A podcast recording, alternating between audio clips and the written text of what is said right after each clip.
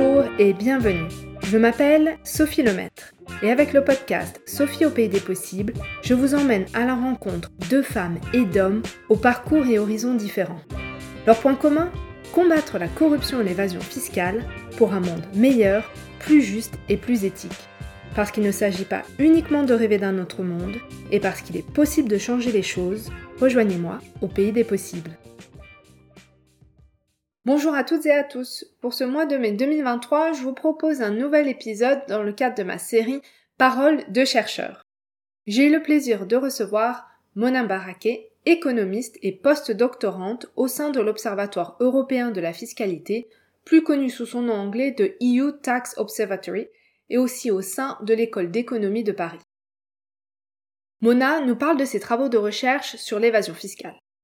Elle a notamment travaillé sur la définition et les caractéristiques des paradis fiscaux. Elle s'est aussi intéressée à la place que les grandes banques européennes occupent au sein des paradis fiscaux. Est-ce que ces grandes banques européennes sont très présentes dans les paradis fiscaux? Elle s'intéresse aussi à la taxation des multinationales et en particulier à cet impôt minimal global pour lequel un accord a été trouvé en 2021. En effet, en 2021, 136 États se sont mis d'accord sur une imposition minimale globale de 15%. Autrement dit, l'ensemble des pays signataires, ces 136 pays, s'engageraient à ce qu'il y ait au minimum chez eux un taux d'imposition sur les sociétés de 15%. Donc avec Mona, nous discutons savoir si cette mesure va vraiment permettre de lutter contre l'évasion fiscale. Je ne vous en dis pas plus et je laisse la place à ma conversation avec Mona. Bonne écoute Bonjour Mona Baraké, merci d'être avec nous pour nous parler de tes travaux de recherche sur la fiscalité et les paradis fiscaux. Tu es économiste, chercheur et actuellement tu réalises un post-doctorat au sein de l'Observatoire européen de la fiscalité ou EU Tax Observatory en anglais et la Paris School of Economics. Je souhaiterais que l'on revienne sur ton parcours de chercheur. Tu as obtenu ta thèse en économie en décembre 2020 et ta thèse portait sur les paradis fiscaux ainsi que sur l'utilisation des paradis fiscaux par les plus grandes banques européennes. Pourquoi avoir dédié ta recherche sur ces questions? Qu'est-ce qui t'a amené à t'y intéresser? Bonjour Sophie, merci beaucoup pour l'invitation. En fait, pour le doctorat, j'ai fait un master en finance et je me suis intéressée sur les questions de tout ce qui est délit d'initié, les crimes financiers, etc. Et du coup, quand j'ai commencé la thèse, je devais en fait travailler sur les délits d'initiés, sur ce sujet-là. Mais il y avait dans le même moment un rapport qui sortait d'Oxfam qui portait sur le reporting pays par pays des banques européennes. Et c'était à ce moment-là, en début de thèse, je me suis dit avec mon directeur de thèse que c'est une question très très intéressante et je me suis en fait lancée dans les recherches sur l'évasion fiscale et l'optimisation fiscale en commençant avec cet angle des banques européennes quand les données reporting pays par pays étaient en train de sortir. Alors dans ta thèse, j'ai vu que tu avais deux grands pans de discussion. La première, c'était sur les paradis fiscaux et la deuxième sur les grandes banques européennes. On reviendra sur ce deuxième point. Je serais intéressée de savoir comment tu définis les paradis fiscaux et quelles sont les principales caractéristiques. Je pense que c'est vraiment quelque chose d'important pour les personnes qui nous écoutent de comprendre ce que c'est un paradis fiscal. Oui. Dans un des chapitres de la thèse, j'ai abordé la question de la définition des paradis fiscaux et en fait, il y a plusieurs listes qui ont été faites ou créées par des organisations internationales comme l'OCDE par exemple et la Commission européenne. Mais il n'y a aucune liste encore qui englobe tous ces pays parce qu'en fait, la définition d'un paradis fiscal n'est pas très facile. Il y a beaucoup de critères à prendre en considération. Par exemple, il y a bien sûr les bateaux d'imposition, mais pas que ça, parce que parfois il y a des pays qui affichent un taux d'imposition qui est élevé, mais en fait, dans la réalité, il y a quelque chose qui s'appelle un taux d'imposition effectif qui peut être différent du taux d'imposition statutaire et qui peut être beaucoup moins. Il y a aussi d'autres critères comme par exemple le secret bancaire ou le secret en général. Il y a des pays qui ont plus de marge de secret par rapport à d'autres. Là, par exemple, les individus ou les sociétés peuvent en bénéficier pour créer des sociétés écrans ou pour cacher de l'argent au fisc. D'autres caractéristiques aussi, c'est la bonne gouvernance, parce que on peut pas mettre euh, l'argent dans un pays qui est euh, risqué. Par exemple, c'était un des critères dont la Suisse euh, était beaucoup célèbre, avec donc le secret, la bonne gouvernance, etc. Mais aussi, dans ce chapitre de la thèse qui parle des paradis fiscaux, il y a eu en 2016 les leaks des Panama Papers, etc. Ça nous a aussi montré qu'il y a d'autres pays qui sont pas nécessairement dans ces critères ou bien quand on pense en général à un paradis fiscal, on pense à une île lointaine ou un tout petit pays. Mais les Panama Papers nous ont montré qu'il y a parfois de grands pays qui peuvent aussi être considérés comme des paradis fiscaux, comme les États-Unis, parce qu'il y a certains États où on a vu qu'il y a beaucoup d'activités qui ont été liées avec l'optimisation fiscale. Donc en fait, ça c'était une des remarques dans ce chapitre de la thèse que les Panama Papers et ces leaks-là nous aident vraiment à identifier parfois de nouveaux pays dont on n'a pas vraiment pensé avant, surtout que puisqu'il y a le secret autour de ces activités-là, donc parfois on ne peut pas vraiment connaître les choses sans une telle fuite de données. Donc cette fuite-là vraiment nous aide à identifier beaucoup de choses, y compris les listes des pays qui sont utilisés pour de telles activités. Et autre chose, peut-être dans la thèse aussi, l'analyse sur le reporting pays par pays des banques européennes. Donc dès 2015, il y a eu une directive européenne, CRD4, qui porte sur les plus grandes banques européennes et les banques aussi, pas nécessairement européennes, mais qui ont une activité en Europe. Ils doivent faire un reporting pays par pays sur leur activité. Donc, par exemple, si on prend une certaine banque qui est en train d'opérer dans l'Union européenne, elle doit divulguer des informations telles que les profits qu'elle fait dans tous les pays du monde où cette banque est installée, le nombre d'employés, les impôts payés et les revenus. Et du coup, ça, ça nous permet d'essayer d'analyser là où les banques sont vraiment implantées, là où ils ont une profitabilité qui paraît très haute par rapport à la norme. On peut aussi explorer les taux effectifs d'imposition. Est-ce que c'est très bas? Est-ce que c'est proche des taux statutaires? Donc ça aussi, c'était une des études que j'ai menées. Donc en premier temps, il a fallu que je construise la base de données. Elle comprend à peu près 37 banques. C'est les 37 plus grandes banques en Europe. C'était entre les années 2014 et 2020 les données. Maintenant, je suis en train d'ajouter l'année 2021 et 2022. Mais pendant la thèse, donc l'analyse portait sur les années 2014 jusqu'à 2019. Et en fait, il faut vraiment chercher dans soit les rapports annuels des banques ou parfois ils les mettent dans des rapports à part. Il faut chercher ce reporting pays par pays, il faut collecter les données et une fois ça c'est fait, la deuxième étape c'est l'analyse. En général, c'est soit une analyse empirique, on essaye de voir les corrélations entre les variables dont on est intéressé, ou bien on construit des ratios de profitabilité, les taux d'imposition, etc. pour essayer de voir l'activité des banques grâce à ces données-là. Et alors du coup, qu'est-ce que tu as pu constater? Les banques sont-elles de grandes consommatrices de paradis fiscaux?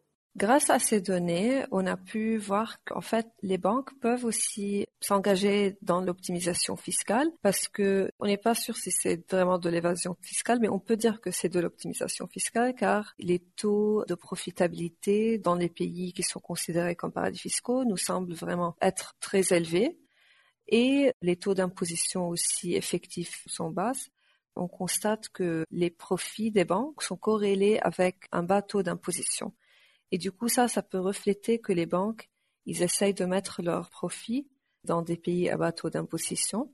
Autre chose, c'est que 25% par exemple des profits de ces banques-là sont placés dans des pays avec un taux d'effectif d'imposition de 15% ou moins. En moyenne, les banques ils ont un taux d'imposition global de 20%, mais ça varie donc entre les banques. Donc il y a certaines banques qui sont vraiment un peu plus agressifs que d'autres il y a certaines banques qui ont un taux d'imposition qui est de 10%, il y a d'autres de 30%. Donc aussi, on ne peut pas dire que toutes les banques font de l'optimisation fiscale. Ça varie entre la banque. Ça peut même être spécifique pour certaines. Et c'est pour cela qu'on avait fait un rapport dans l'EU Tax Observatory, l'observatoire, où on a vraiment aussi pris un angle de regarder un peu banque par banque euh, les résultats. Et alors, il y a une autre question que je me pose, puisque tu nous disais que tu as analysé ces données de 2014 à 2019 dans le cas de ta thèse, puis que là maintenant, tu allais jusqu'à 2020 et tu es en train de regarder 2021-2022. Avec ce recul depuis 2014, avec le fait qu'entre-temps, on a eu quand même de nombreux scandales. On avait en 2014 le LeaksLeaks, on a eu les Panama Papers, Paradise Papers, les FinCEN Files, etc. Est-ce que tu as pu constater ou tu as pu voir dans tes recherches en analysant ces données une évolution dans les pratiques de ces grandes banques européennes? Est-ce qu'au fil des années, par exemple, elles ont changé leurs pratiques pour être moins présentes dans des paradis fiscaux? Au final, il ne semble pas y avoir de changement depuis 2014. Puisqu'on a un recul sur les données, c'est vraiment intéressant parce que le reporting pays par pays, il est encore euh, nouveau. Donc, il y a peu de données qui offrent un tel recul. Et on a pu constater que entre 2014 et 2019, l'image, si tu veux, globale, c'est qu'il n'y a pas eu vraiment un changement. On voit toujours qu'il y a 14% de bénéfices qui sont toujours dans les paradis fiscaux c'est stable. Mais bien sûr, si on regarde banque par banque, on peut voir qu'il y a certaines banques qui ont diminué la part de leurs bénéfices dans les paradis fiscaux. Donc, si tu veux, globalement, ça a l'air stable, mais parfois quand on rentre vraiment banque par banque, on peut voir qu'il y a certaines qui ont diminué leur implantation là-bas. Soit on voit qu'ils sont plus dans des paradis fiscaux. Donc, si avant ils étaient dans cinq ou six paradis fiscaux, maintenant on voit qu'ils sont seulement dans quatre ou trois. Mais l'image globale, vraiment, les plus grandes banques, ça a l'air que c'est encore stable. Et est-ce qu'il y a des pays qui sont plus privilégiés que d'autres? Parce que tout à l'heure, tu nous mentionnais, quand tu nous parlais de la définition des paradis fiscaux, tu nous as dit avec les Panama Papers, on a pu se rendre compte qu'il y avait des pays dont on ne pensait pas que c'était des paradis fiscaux traditionnels, comme les îles Caïmans, tu parlais des petites îles, des pays très loin. Est-ce que là, au niveau de cette recherche que tu as fait sur les plus grandes banques européennes, il y a des pays en particulier qui seraient favorisés par ces banques? Donc par rapport à l'autre étude sur la liste des paradis fiscaux, on n'a pas vraiment des pays qui nous paraissent bizarres sur cette liste. On retrouve des pays qui ont été cités par d'autres listes de paradis fiscaux, comme par exemple les îles Caïmans, le Luxembourg. Il y a plusieurs pays, quand on les voit, on n'est pas trop euh, étonné. Mais par contre, le petit souci avec les données du reporting pays par pays des banques, c'est que puisqu'on a seulement les quatre variables qui sont les employés, les profits, les revenus et les impôts payés, il y a une variable qui est très importante qui nous manque pour vraiment trancher si c'est de l'optimisation fiscale ou pas, et c'est les actifs détenus.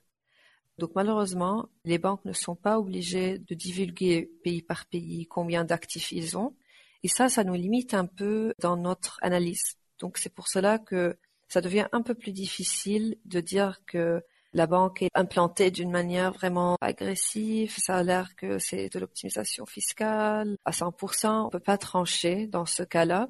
Mais quand même, on peut tirer certaines conclusions sur l'optimisation fiscale en général de ces banques-là, mais on peut pas vraiment trancher que c'est de l'optimisation fiscale. Et en plus, les banques en général, quand on regarde qu'ils ont, par exemple, une profitabilité qui est très élevée dans un paradis fiscal par rapport à un pays en particulier, en fait, on n'est pas sûr si ça vient du fait que eux-mêmes ils font de l'optimisation fiscale pour la banque ou bien pour leurs clients.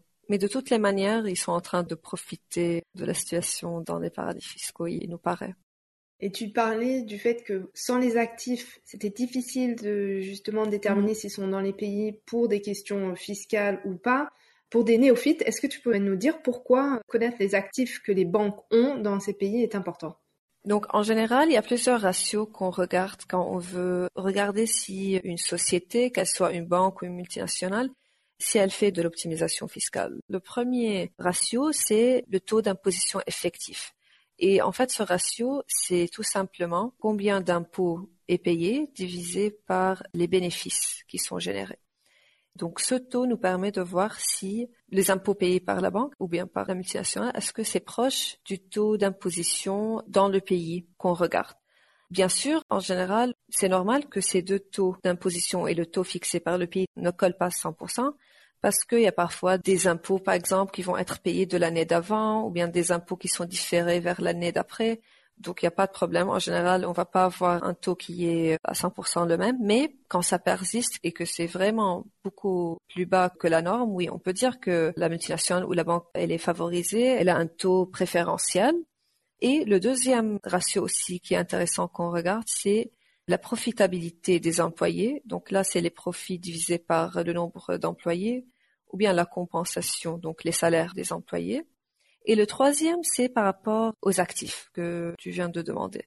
Les actifs aussi, c'est important de les avoir car, en fait, on aimerait comparer les variables qui nous montrent l'activité économique réelle dans le pays. Parce que quand la multinationale ou la banque elle est en train d'accumuler des profits dans les paradis fiscaux, en général, c'est des profits qui sont pas réels. De ce fait-là, je dis que par exemple, si il y a une filiale qui a par exemple zéro employé, zéro actif, et il y a une grande somme de bénéfices qui est là-bas, donc là, on suspecte qu'il y a peut-être de l'évasion fiscale ou de l'optimisation fiscale. Et c'est pour cela que c'est important d'avoir les employés et les actifs pour voir si les profits sont proportionnels aux indicateurs de l'activité réelle qui sont les employés et les actifs détenus.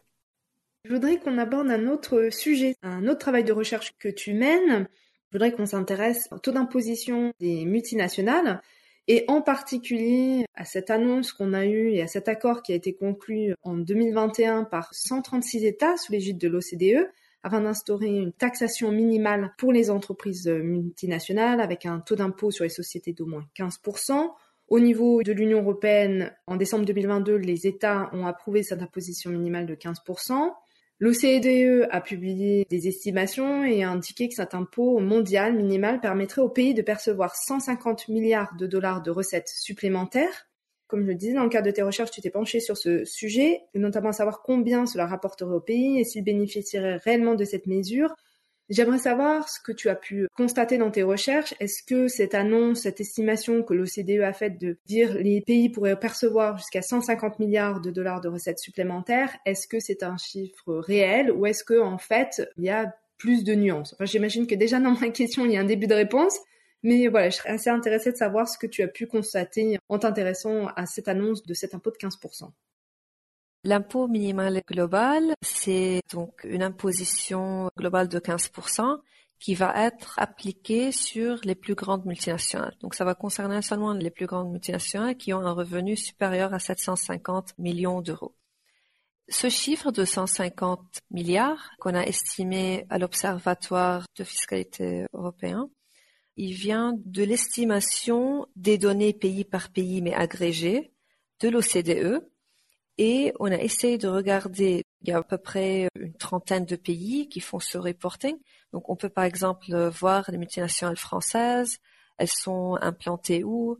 Bien sûr, on peut pas regarder multinationale par multinationale, on peut juste regarder toutes les multinationales françaises agrégées, leurs profits, leurs impôts payés dans tous les pays du monde, là où ils ont une activité. Et ça, ça nous aide pour en fait calculer dans chaque pays où ces, par exemple, multinationales françaises sont implantées, les taux d'imposition. Une fois qu'on a les taux d'imposition effectifs que ces multinationales payent, on peut calculer le manque à gagner jusqu'à arriver à 15%. Donc, si la filiale d'une multinationale française dans un pays euh, X, elle paye moins que 15%, elle va devoir, cette filiale, payer la différence jusqu'à arriver à 15% au pays de la maison mère, donc la France dans ce cas-là. Ce chiffre de 150 milliards que tu as cité, c'est vraiment le chiffre euh, global que tous les pays en total vont recevoir. Bien sûr, il y a des pays qui vont recevoir beaucoup plus que d'autres. Par exemple, les États-Unis, puisqu'ils ont un très grand nombre de multinationales implantées dans tous les pays du monde, et c'est des multinationales qui sont très profitables. Donc, ils vont vraiment pouvoir en tirer beaucoup. L'Union européenne va pouvoir collecter à peu près 50 milliards Bien sûr, pas tous les pays membres de l'Union européenne vont pouvoir bénéficier comme les autres. Ceux qui vont bénéficier le plus, ça va être l'Allemagne et la France. Ça va être vraiment les pays qui ont beaucoup de multinationales. Et pas que beaucoup de multinationales, mais des multinationales aussi qui sont implantées dans des pays et qui payent moins de 15%. Parce que même si un pays a beaucoup de multinationales, mais ces multinationales ne sont pas vraiment tax aggressive, ou ne sont pas agressifs par rapport à la fiscalité, donc il va pas y avoir un manque à gagner qui va être payé. Maintenant, il y a dans cette proposition, en fait, un point qui est très important, parce que quand cette proposition de taxe internationale de 15%, elle est sortie, l'idée c'était que la filiale va payer donc le manque à gagner jusqu'à arriver à 15% et le payer au pays de la maison mère. Mais au fur et à mesure que cette réglementation était en train d'être discutée au sein de l'OCDE, etc., il y a eu un changement. Donc ça va être soit que ce manque à gagner va être repayé au pays de la maison mère. Donc si on reprend l'exemple des multinationales françaises implantées par exemple, disons à Singapour, donc au lieu que la filiale de Singapour qui ne paye pas par exemple 15%, au lieu de payer cette différence à la France, il y a maintenant la possibilité que Singapour, ou bien le pays où la filiale est là de l'activité, elle peut payer directement à Singapour si, par exemple, le gouvernement singapourien décide que, OK, je vais appliquer des taux d'imposition plus élevés, et comme ça, ça va être imposé là-bas jusqu'à arriver au taux de 15%, et rien va partir vers le pays de la maison mère. L'OCDE, cette organisation qui a fait la proposition du taux minimal global, elle dit que l'objectif normalement il est atteint, même si ce n'est plus dans certains cas le pays de la maison mère qui va recevoir ces bénéfices supplémentaires, parce qu'ils considèrent que l'important c'est que il y a un minimum de taxation qui est instauré mondialement et que que ce soit dans un pays X ou Y, ça va diminuer la compétitivité et même si, donc, c'est dans l'exemple que j'ai donné, Singapour qui va collecter la différence, elle va appliquer un taux de 15%, ça va peut-être engendrer que la filiale française va peut-être relocaliser ses profits en France à nouveau parce qu'elle va pas pouvoir bénéficier d'un taux qui est très bas comme elle pouvait avant à cause de cet impôt minimal global. Bien sûr, c'est encore très difficile de savoir les conséquences que ce taux va avoir donc, on n'est pas sûr s'il y a des pays qui vont vraiment l'appliquer eux-mêmes directement, ils vont augmenter leur taux d'imposition, ou bien ça va être seulement les pays de la maison mère qui vont pouvoir bénéficier de ces impôts supplémentaires. C'est pas encore clair parce que ça dépend des décisions de chaque pays qui vont être prises et ce n'est pas encore fait. Et ça dépend aussi de la réaction des multinationales. Donc aussi, on n'est pas sûr comment les multinationales vont réagir. Est-ce qu'ils vont délocaliser par exemple certaines activités des pays à bas taux d'imposition vers d'autres qui sont par exemple à moyen taux d'imposition ou bien vers leur pays mère. Ce n'est pas facile du tout à prévoir, mais dans les prochaines années, si donc cette proposition va être mise en place, on va avoir beaucoup plus de visibilité sur les différentes conséquences qui vont avoir lieu. Par rapport à ce taux de 15%, est-ce que par rapport aux recherches que vous avez fait, aux calculs que vous avez fait dans le cadre de l'observatoire, c'est un taux qui vous paraît juste. Je pense, par exemple, en France, le taux d'imposition sur les sociétés tourne autour de 30%. La question que je me pose, c'est si avec ce taux minimal global, il n'y a finalement pas un risque que des pays qui ont un taux plus élevé nivellent par le bas, donc descendent à 15% alors qu'ils pourraient garder leur taux. Donc je voulais savoir si vous étiez penché sur cette question de quel est le taux idéal. Est-ce que ce taux de 15% c'est un taux qui est juste ou pas et quel serait peut-être le taux le plus idéal? Oui, effectivement, c'est une question dont on s'est posé beaucoup de fois. Surtout qu'il y a beaucoup de pays qui ont un taux d'imposition qui est plus élevé que 15%. En général, la moyenne, si je me trompe pas mondiale, c'est aux alentours de 20%. Donc 15%, c'est inférieur à la moyenne globale. Donc, bien sûr, il y a encore un risque des multinationales vont encore trouver que c'est beaucoup plus bénéfique d'être implanté dans un pays avec un taux d'imposition de 15%, car il y a d'autres pays qui ont un taux de 30%, comme la France, entre 28 et 30. Du coup, bien sûr, il y a encore ce risque. Le taux, il a été jugé par plusieurs chercheurs que c'est un taux qui est encore bas. Mais le problème, puisque c'est un accord mondial et que tous les pays devaient se mettre d'accord, il y a des pays qui ont un taux d'imposition, par exemple, à 0, 5, 10, 12, qui étaient pas très contentes, bien sûr, de passer un taux de 15%, parce que pour eux, ça c'est beaucoup plus élevé que le taux qu'ils ont. Donc en fait, c'est pour cela que ce taux, il paraît vraiment bas, parce que ça peut encore inciter des multinationales à s'implanter dans des pays à 15%. Ça peut aussi peut-être inciter des pays à passer par exemple de 20 à 15%. Mais en même temps, c'était très dur apparemment dans les négociations avec certains pays qui avaient un taux moins de 15%. Donc c'est pas un taux idéal bien sûr, mais on peut espérer que c'est un début, peut-être au moins pour les pays qui étaient à 0% de taux d'imposition, de passer à 15, peut-être ça pourra changer un petit peu. Tu disais que, en prenant l'exemple de la multinationale française euh, qui opère à Singapour, aurait la possibilité, ou pays aurait la possibilité de dire que le montant d'impôt reste à Singapour et ne rentre pas en France. La question que j'ai, ce point-là a l'air très intéressant pour les pays dits en développement.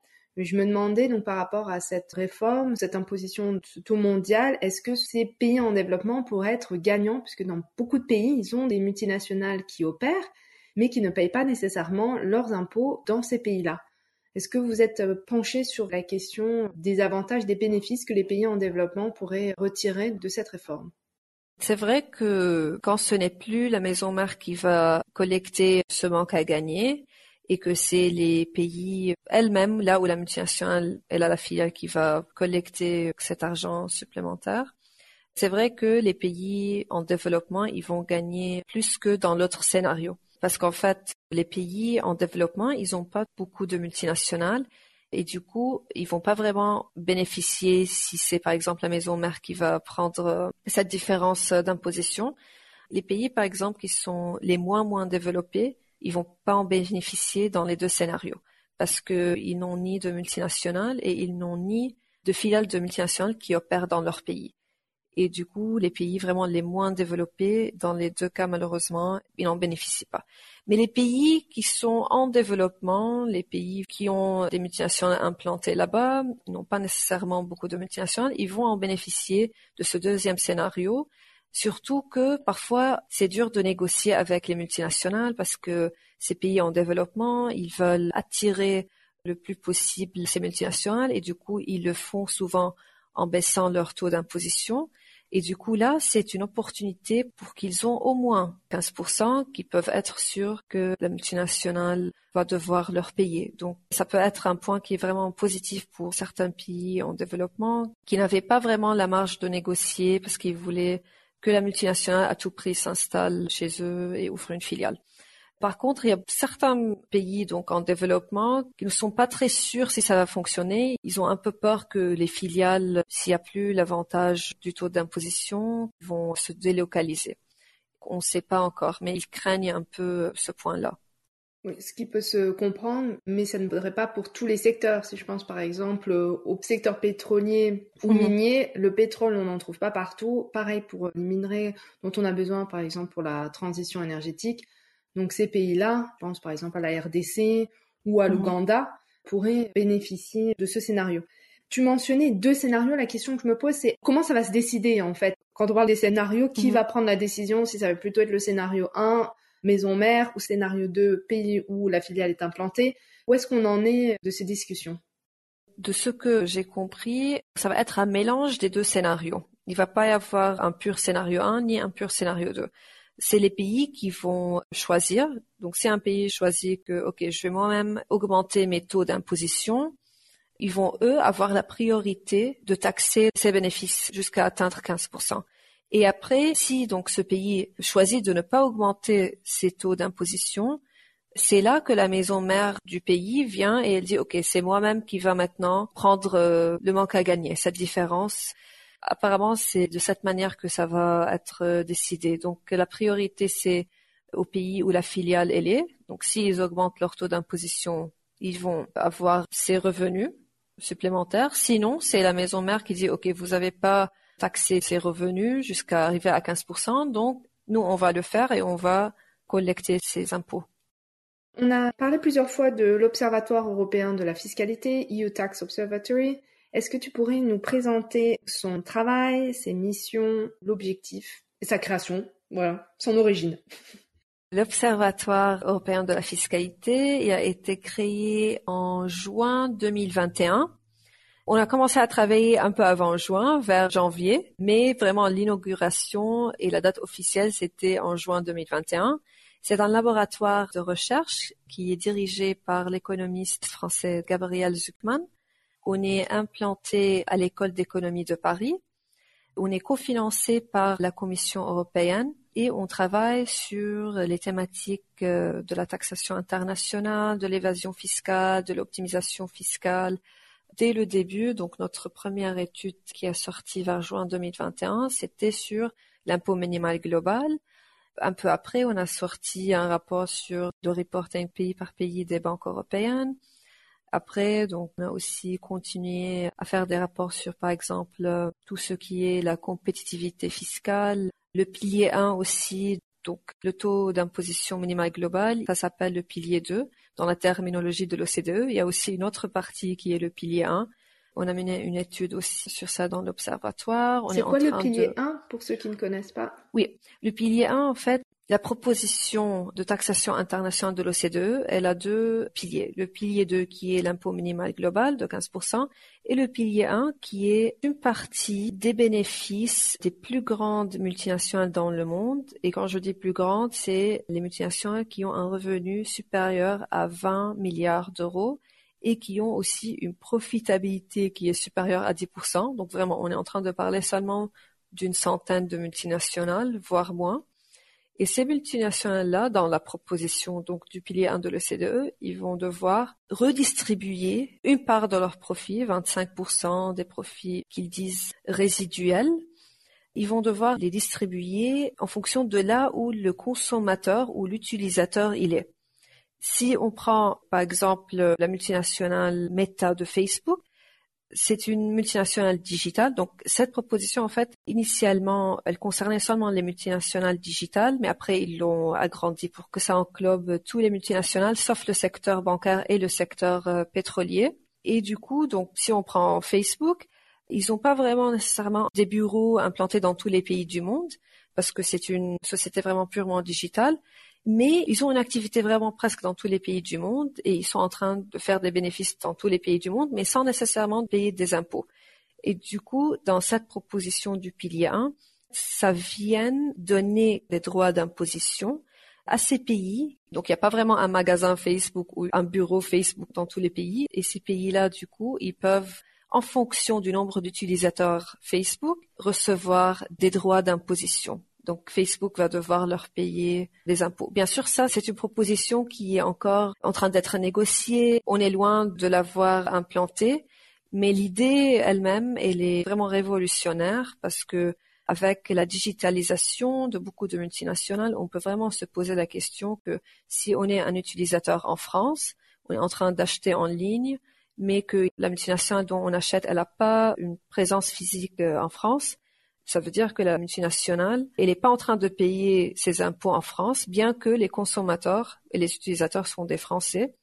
Et donc, dans cette proposition, il va y avoir ce droit d'imposition qui va être donné au pays en fonction des utilisateurs.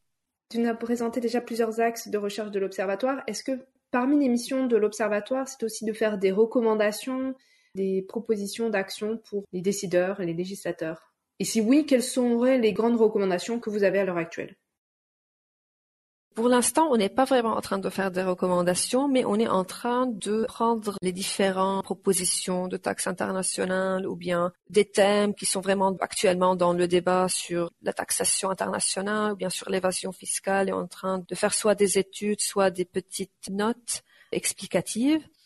Parfois, dans les études elles-mêmes, il y a comme des recommandations, surtout par exemple dans ce qui concernait l'impôt minimal global de 15%. Donc on avait dit que le taux, il a l'air bas, mais quand même c'est déjà mieux que rien, que par exemple qu'avoir un taux à 0%. On a aussi trouvé que par exemple dans le scénario 1, là où euh, la maison mère collectait vraiment la différence, c'était pas peut-être bénéfique pour les pays en cours de développement. Donc c'est vraiment ce type de recommandation qu'on est en train de donner, bien sûr par rapport à chaque thème ou question, mais notre but, ce n'est pas nécessairement de faire des recommandations, mais juste faire des études qui servent peut-être à être utilisées après par des politiciens ou dans la Commission européenne pour eux qu'ils puissent avoir plus de clarité sur les chiffres, les estimations qu'une telle réglementation va peut-être engendrer, et après, eux, ils peuvent peut-être juger ou bien prendre des décisions basées euh, sur ces études. Donc, normalement, on donne pas de recommandations, mais parfois, dans l'étude elle-même, dans la conclusion, à travers les chiffres et les estimations, il peut y avoir des recommandations. Comme tu l'as dit, ça permet d'informer, veiller à ce que la Commission mhm. européenne ou d'autres pays comme la France, par exemple, prennent des décisions éclairées. Ça enseigne aussi les députés européens, députés français.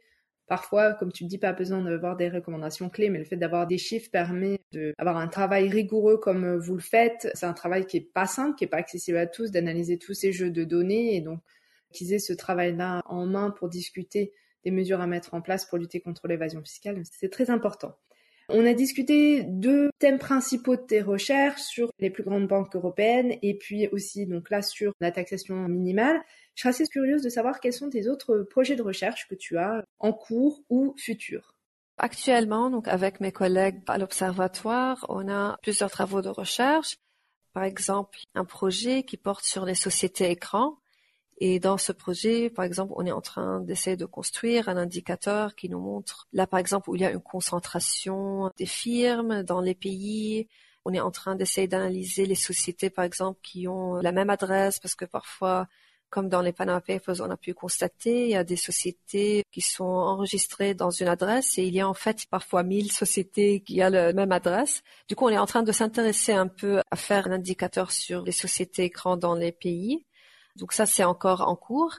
Aussi, on est en train de faire une petite note explicative sur les impôts ou bien les taxes digitales. Par exemple, en France, il y a eu une taxe digitale en 2019 qui a commencé. On veut un peu faire cette note pour avoir un peu plus d'informations sur les pays qui ont de telles taxes. Si oui, quel est le taux de cet impôt? Bien sûr, c'est normalement les multinationales, bien toutes les sociétés digitales, mais parfois il peut y avoir des différences entre les pays. On veut aussi un peu essayer de voir l'impact qu'a eu les impôts digitales, combien ça a pu rapporter aux gouvernements qui l'ont mis en place, quel autre gouvernement pense à mettre de telles taxes? Un autre projet aussi qu'on est en train de commencer, ça porte sur les crypto-monnaies on est en train d'essayer d'accéder à des données sur les euh, contribuables qui sont en train d'investir dans les crypto-monnaies et de voir combien ils sont en train de reporter à l'administration fiscale leurs impôts. Donc, on veut, si tu veux, essayer de faire une étude sur les crypto-monnaies, mais en même temps la relier aux taxes pour voir s'il y a de l'évasion fiscale avec les crypto-monnaies. Donc, on n'a pas encore vraiment commencé. On est en train d'analyser un peu quelles données on peut utiliser, quelles questions on peut y répondre, donc entre tout ce qui est crypto-monnaie et taxation. Eh bien, écoute, si tu es toujours disponible, j'aimerais bien qu'on en reparle dans quelques temps quand vous aurez avancé sur ce thème. Ce serait super de faire un autre épisode sur ces différents axes de recherche que tu as mentionnés et voir un peu quelles sont vos conclusions. Merci beaucoup d'avoir pris le temps de parler de tes recherches avec nous, nous avoir éclairé sur ces différentes thématiques. Et puis, hâte donc de lire tes prochaines recherches. Merci encore. Merci beaucoup et avec plaisir, dès qu'on sort une étude qui te paraît intéressante, avec plaisir, on peut en parler. Merci beaucoup pour m'avoir accueilli. Merci d'avoir écouté l'épisode jusqu'au bout. Si vous ne l'avez pas encore fait, abonnez-vous au podcast et surtout partagez-le avec vos amis, votre famille, vos collègues. Et si vous pouviez me laisser un avis 5 étoiles, que ce soit sur Apple Podcast ou sur Spotify, cela permettra à d'autres de découvrir le podcast et de nous rejoindre au pays des possibles. Si vous souhaitez me contacter ou si vous voulez me suggérer des invités, n'hésitez pas, envoyez-moi un email, l'adresse est indiquée dans la description de l'épisode. Je vous dis à bientôt pour un nouvel épisode.